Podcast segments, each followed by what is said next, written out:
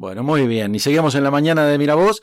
Y como te decía, estamos, eh, vamos a seguir hablando de la cuestión electoral. Y estamos en comunicación con Simón González Alegre. Este, ¿cómo le va, Simón? Buen día.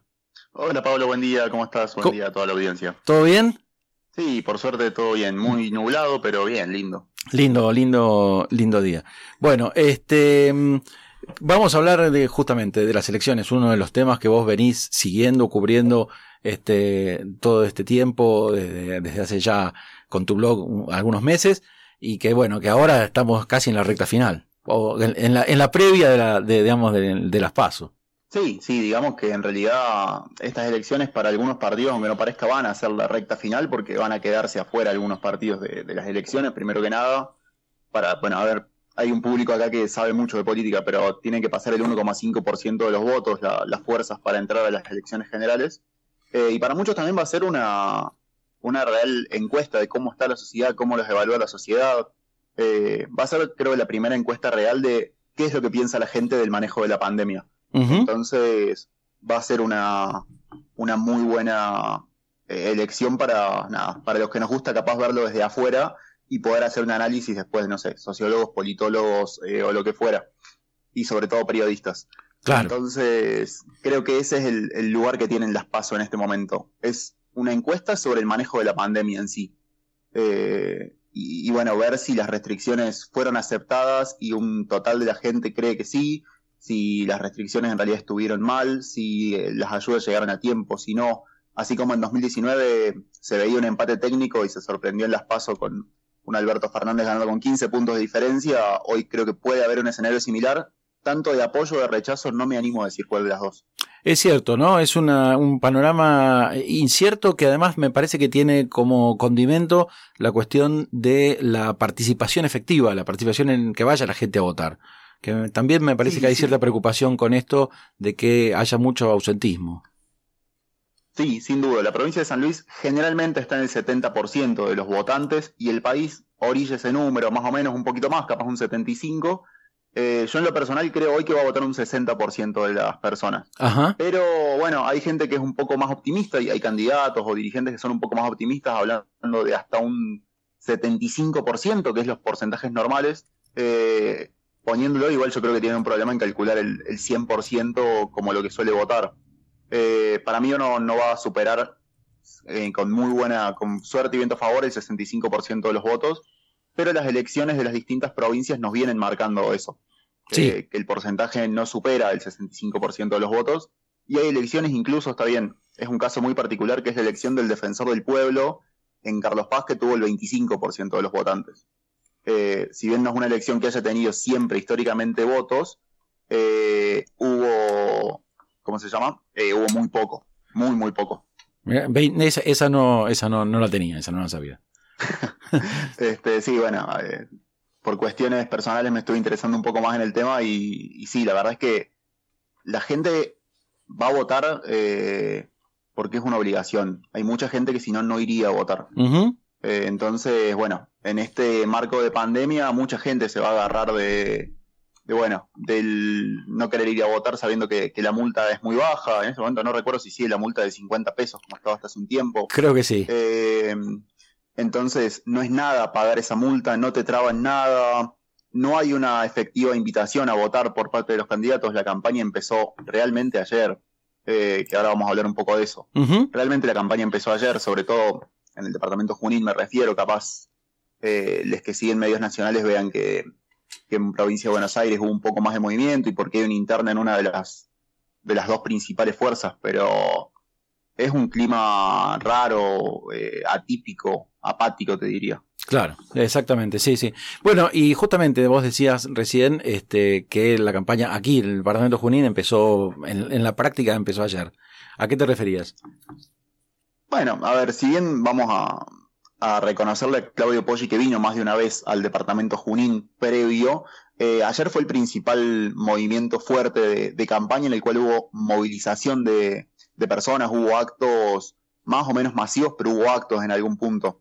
Eh, lo que pasó fue que el primero el vicegobernador Eduardo Bonas Ruiz estuvo visitando el departamento Junín eh, y estuvo en Villa de Merlo en reuniones con, con distintos gremios, con, eh, con concejales, con gremialistas, con eh, hoteleros, con gastronómicos, con todo. Y bueno, después tuvo un acto en la Plaza de Carpintería y otro en, en Los Molles. No, no sé exactamente dónde fue en Los Molles. fue en el Salón del Club. En el Salón del Club. Este, que, que se fue un poco más masivo incluso. Eh, hay que reconocer que también el distanciamiento fue algo que no se respetó, como sí pasó en carpintería, incluso que fue al aire libre. Eh, y, nada, fue como, bueno, venir a hablar y a dar el mensaje electoral y fue la primera vez que se repartían, eh, aunque sea folletos, en los barrios estuvieron repartiendo boletas. Eh, es como el arrancó la campaña para, para lo que es el oficialismo, que, bueno, es un oficialismo que está muy tranquilo en algún punto, con sectores adentro del oficialismo muy enojados por esta tranquilidad, y sectores muy refugiados en esta idea de que el gobernador sabe lo que hace. Claro, eh, Pero bueno, ayer se vio ya como la idea de decir, che, esta elección no es una más, hay que ganar. Aprendimos de que en 2017 las PASO pueden marcar mucho. Eh, y es como un poco una arenga de la militancia que fiscalice, que vote y, a que esté ahí. Claro, eh, mientras que Poggi realizó una, una, caravana desde Los Molles hasta Merlo, al, revés de Mones Ruiz, no se cruzaron en ningún momento en la ruta, eso lo tengo seguro. Bien. Este, no es un detalle menor. no, no es un detalle menor.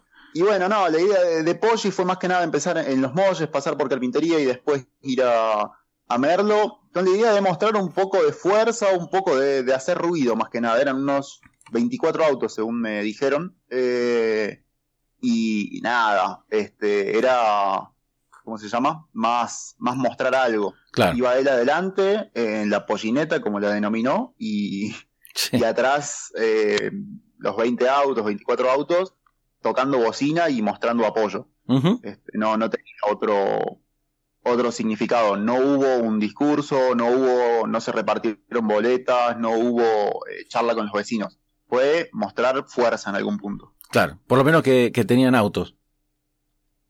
Sí, sí, sí. porque en muchos autos yo, yo la vi pasar, la vi pasar la caravana, en muchos autos iba el que manejaba. Sí, sí, sí, obviamente. Nada más. Este, Pero tienen plata para la nafta. Claro. Este, ¿con qué nos vamos? Porque ahí vos decías, hay algunos partidos que efectivamente tienen eh, una interna, que van a disputar una interna, y creo que la más este, importante, la más significativa, es la interna que disputa la lista de radical.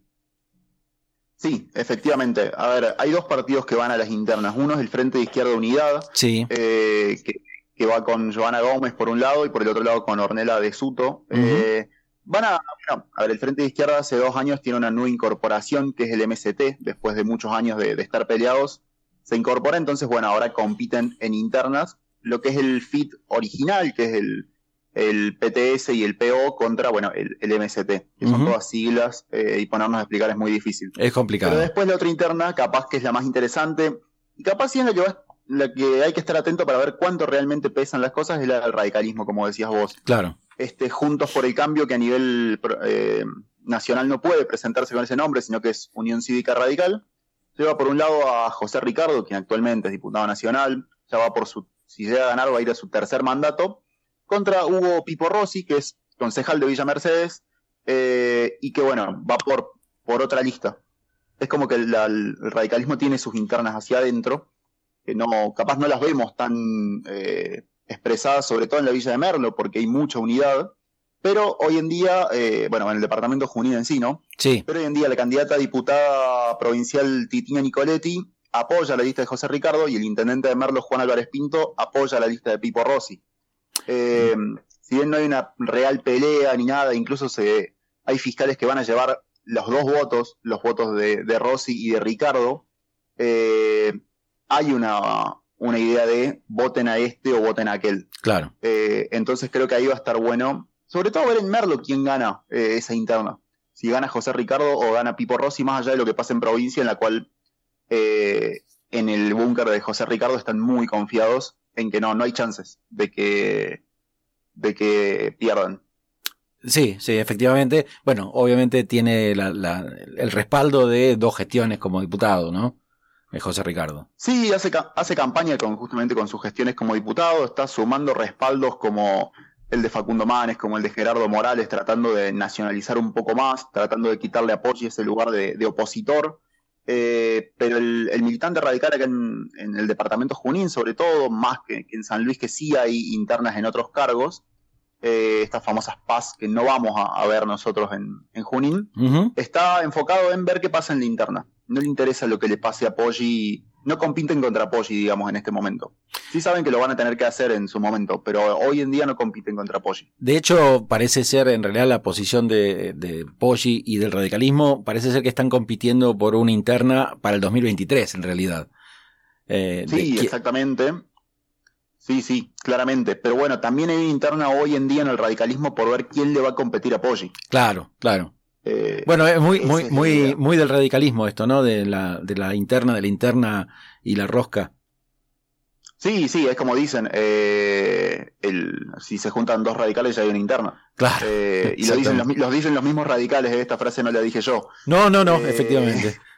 Este, es, así. Entonces, nada, están como en esa idea de decir, bueno, disputemos en las pasos, que son una parte legal, una parte, bueno, no constitucional todavía, obligatoria, y bueno, ahí definiremos quiénes son los que van a, eh, primero a tratar de conseguir una banca en, en lo que venga ahora, que es en, ¿cómo se llama? En este año, tratando de, las tres bancas que se ponen, o tratar de renovar la suya, porque por lo que, lo que estoy hablando, mañana voy a hablar un poco más en, en el asesor, eh, Juntos por el Cambio, según lo que mide el radicalismo, está midiendo muy bien en lo que es la provincia de San Luis.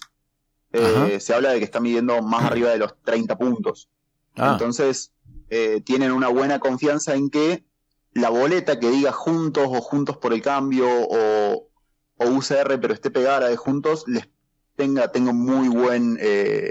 ¿Cómo se llama? Una buena performance. arrastre y puedan meter un diputado aspiran a que sea uno de Fuerza San Luis, uno de Unidos por San Luis de Claudio Poggi y uno que podría ser José Ricardo o Pipo Rossi, hay que ver quién gana el interno. ¿Quién gana el interno? Bien, bien, ese está, está interesante. Y también, pero no son obviamente los únicos partidos, hay otro, otra boleta que es la de eh, Libres del Sur, que en su momento estaba aquí en la provincia integrando parte de Junto por el Cambio y ahora va por su lado. Sí, eh, Libres del Sur eh, y ¿cómo se llama? Fue parte de Juntos por el Cambio hasta 2019 eh, y hoy en día han armado un, se han separado, digamos, y vuelven al sello original, pero con el apoyo de Enrique Ponce, el ex intendente de San Luis, del partido San Luis Somos Todos, sí. Eh, que también fue el, fue el candidato a vicegobernador con Claudio Poggi. Eh, detalle a no olvidar, digamos, como que una parte de, de esa alianza San Luis Unido se fue y se creó un partido que ahora dice ser más de centro izquierda. Eh, con Joaquín Mancilla como candidato a diputado nacional. Ahí hay una cuestión de que, bueno, vamos a ver cuál es la performance. Para mí no van a ser una gran elección fuera de lo que es San Luis Capital. Eh, y hay que ver si con San Luis Capital les alcanza para superar el piso de las PASO, que yo creo que sí. Eh, pero también hay que ver cómo, repercute el tema de, del trabajo que hacen en barrios, del trabajo que hacen con, con huertas o con, con merenderos, porque en San Luis Capital hay gente que está preocupada por la performance que puede hacer porque son votos que le roban incluso a Fuerza San Luis. Claro. Eh, que se lo sacan en algún punto. Claro. Eh, y bueno, dependerá tanto en este partido como en el Movipro que lleva a Eduardo Borkowski como candidato a diputado nacional. Eh, y en Todos Unidos, que es el partido de Adolfo Rodríguez que lleva Alfonso Vergés. Que bueno, capaz en, Alfonso Vergés sí supera el 1,5, pero en los otros dos dependerá si logran ingresar a la con, el piso o no. Claro, eh, ver cómo después juegan en Junín. Porque no es lo mismo ir a jugar con una boleta de dos cuerpos que ir a jugar con una boleta de tres cuerpos. Claro, eh, Hay una, una, gran diferencia. Eh, en eso, porque la gente no corta, es muy raro que corte boleta la gente. Pero bueno, eso creo que lo tenemos que analizar más allá de la general. Eh, claro, cuando lleguemos más a noviembre. Una, una última palabrita eh, antes de, saludarte, eh, que mencionabas la boleta de Todos Unidos, que es la que lleva, digamos, la que representa a Adolfo Rodríguez A, con, con Alfonso Vergés y, Berta Arenas como quienes encabezan la lista la verdad que una, una lista que, bueno, que sigue la, la, cuestión esta que se instaló en el 2019 de la famosa de la pelea, ¿no? familiar. Eh, sí, sí, sí, a ver, eh, el partido Todos Unidos perdió mucha fuerza primero que nada y una cantidad de sus referentes se han ido de los pocos referentes provinciales que tenía el, adolfismo, digamos, con peso, medianamente con, llegada en, San Luis Capital, con una base de votos, se han ido al Frente Fuerza San Luis. Claro. Eh, como primer punto, digamos.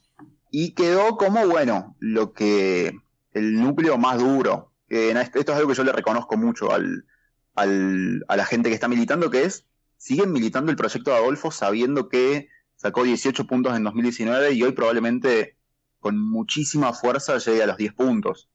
Eh, entonces, algo que hay que reconocerle que es que militan fuertemente por una idea. Este.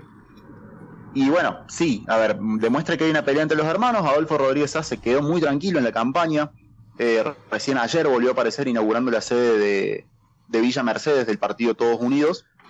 Eh, pero bueno, ya pone un candidato como Vergés que no es de su núcleo duro, entonces como que va abriendo un poco el partido. Eh, Daniel Orlando, que es el presidente del partido, va como candidato a concejal en Potrero de los Funes, apuntando incluso por, una jugada que hizo, apuntando a, ganar, a ganar la intendencia, sabiendo que él podía no llegar a hacerlo. Eh, después Berta Arenas va a segunda en un lugar intentando captar un voto más de, derecha, digamos. Recordemos que Berta Arenas eh, le gritaba a Cristina y tenía carteles de que hable de la AMIA en, su momento, digamos, apunta ese voto anti-K, mientras que Vergés fue un intendente por el lo que en ese momento se podía denominar eh, el kirchnerismo o los principios del kirchnerismo en, la ciudad de San Luis. Entonces hay un, voto raro eh, en eso, eh, con una idea incluso de ser la tercera alternativa. Ha habido dirigentes de, Adolfo que han estado en Zooms con Florencio Randazo, por ejemplo. Claro. no terminan de definir cuál es su ideología, pero sí se demuestran leales a Adolfo. Bien. Esa, es la lectura que se puede hacer. Bueno, habrá que ver qué pasa el, próximo domingo 12. También cuánto influye eh, lo que decíamos al principio eh, en cada fuerza la, el abstencionismo, digamos. ¿Cuántos votos esperan que después no se concretan porque la gente no va a votar? Eso también va, va a tener su Sí, yo creo que estos, la gente que no va a votar va a perjudicar principalmente a los partidos más chicos. Claro. Porque la gente que, digamos, que hoy va a dejar ir a votar es esa gente que va a votar y decide en el cuarto oscuro. Eh, que se interioriza muy pocos días antes o que no le interesa y vota a alguien que no sea que no sea de las principales fuerzas. Claro. Eh, entonces, este, nada, esos partidos que capaz entre una cantidad de votos de San Luis más lo que recolectaban del interior podían pasar las pasos hoy van a perder todos los del interior sumados a los que van a perder de San Luis. Claro. Eh, y les va a costar mucho. Va a ser una campaña que no va a ser fácil. No, definitivamente no. Obviamente el, domingo de la noche con el diario del lunes recién vamos a poder hacer un, real análisis de qué es lo que dejan las pasos. Exactamente, exactamente. Y bueno, no se olviden entonces, mañana y como todos los domingos, este, pueden leerlo a, a Simón con su blog. Véndalo, véndalo, Simón. Sí, este, en el asesor de merlo.com, muy simple, el asesor de merlo.com, eh, tenemos todo el análisis, toda opinión de lo que va pasando en las elecciones. Ya con una, mañana va a ser una columna casi de cierre de campaña. Claro. Este, después si alguien se quiere suscribir, el jueves va a haber una, columna especial para suscriptores también. Este, ahí en la página encuentran todo. Pero bueno, este, los espero, las espero mañana para que lean el, el análisis que vamos a hacer Perfecto. con varias entrevistas a, candidatos, así que va a estar bueno. Ah, buenísimo. Bueno, y además eso, invitamos a que se suscriban al asesor de Merlo este, para las columnas exclusivas que están muy buenas, ¿eh? las recomiendo. Bueno, bueno. bueno este, muchas gracias. Bueno, Simón. Y hablaremos, calculo, después de las elecciones, ya calculo que tendremos obligadamente que hablar. El, el 18, el 18 de septiembre, que es cuando nos toca a nosotros otra vez estar al aire, hablaremos ya post pandemia. Post pandemia, post elecciones. te comprometo, te comprometo con los oyentes. ¿Estás para hacer un pro de, de, lo que va a pasar el domingo que viene? Por supuesto. No al aire, lo podemos hacer, si lo hacemos fuera del aire y lo, lo publicamos después. Con todo gusto, me encanta. Lo, lo, hago, lo hago eh, habitualmente, así que me, me, es algo familiar. Bueno, pero esta vez vamos a, ver algún juego. Upa, bueno, entonces más me interesa. Buenísimo, cómo no, cómo no, muchas gracias. Bueno, Simón, que este, te agradezco y que tengas un, un, hermoso día. Un abrazo y como siempre te digo, te agradezco que, que, desde el primer día me das espacio en todo lo que es medios, así que nada, abrazo enorme y nos hablamos, calculo que dentro de un par de sábados. Ahí va, un abrazo, chao, chao.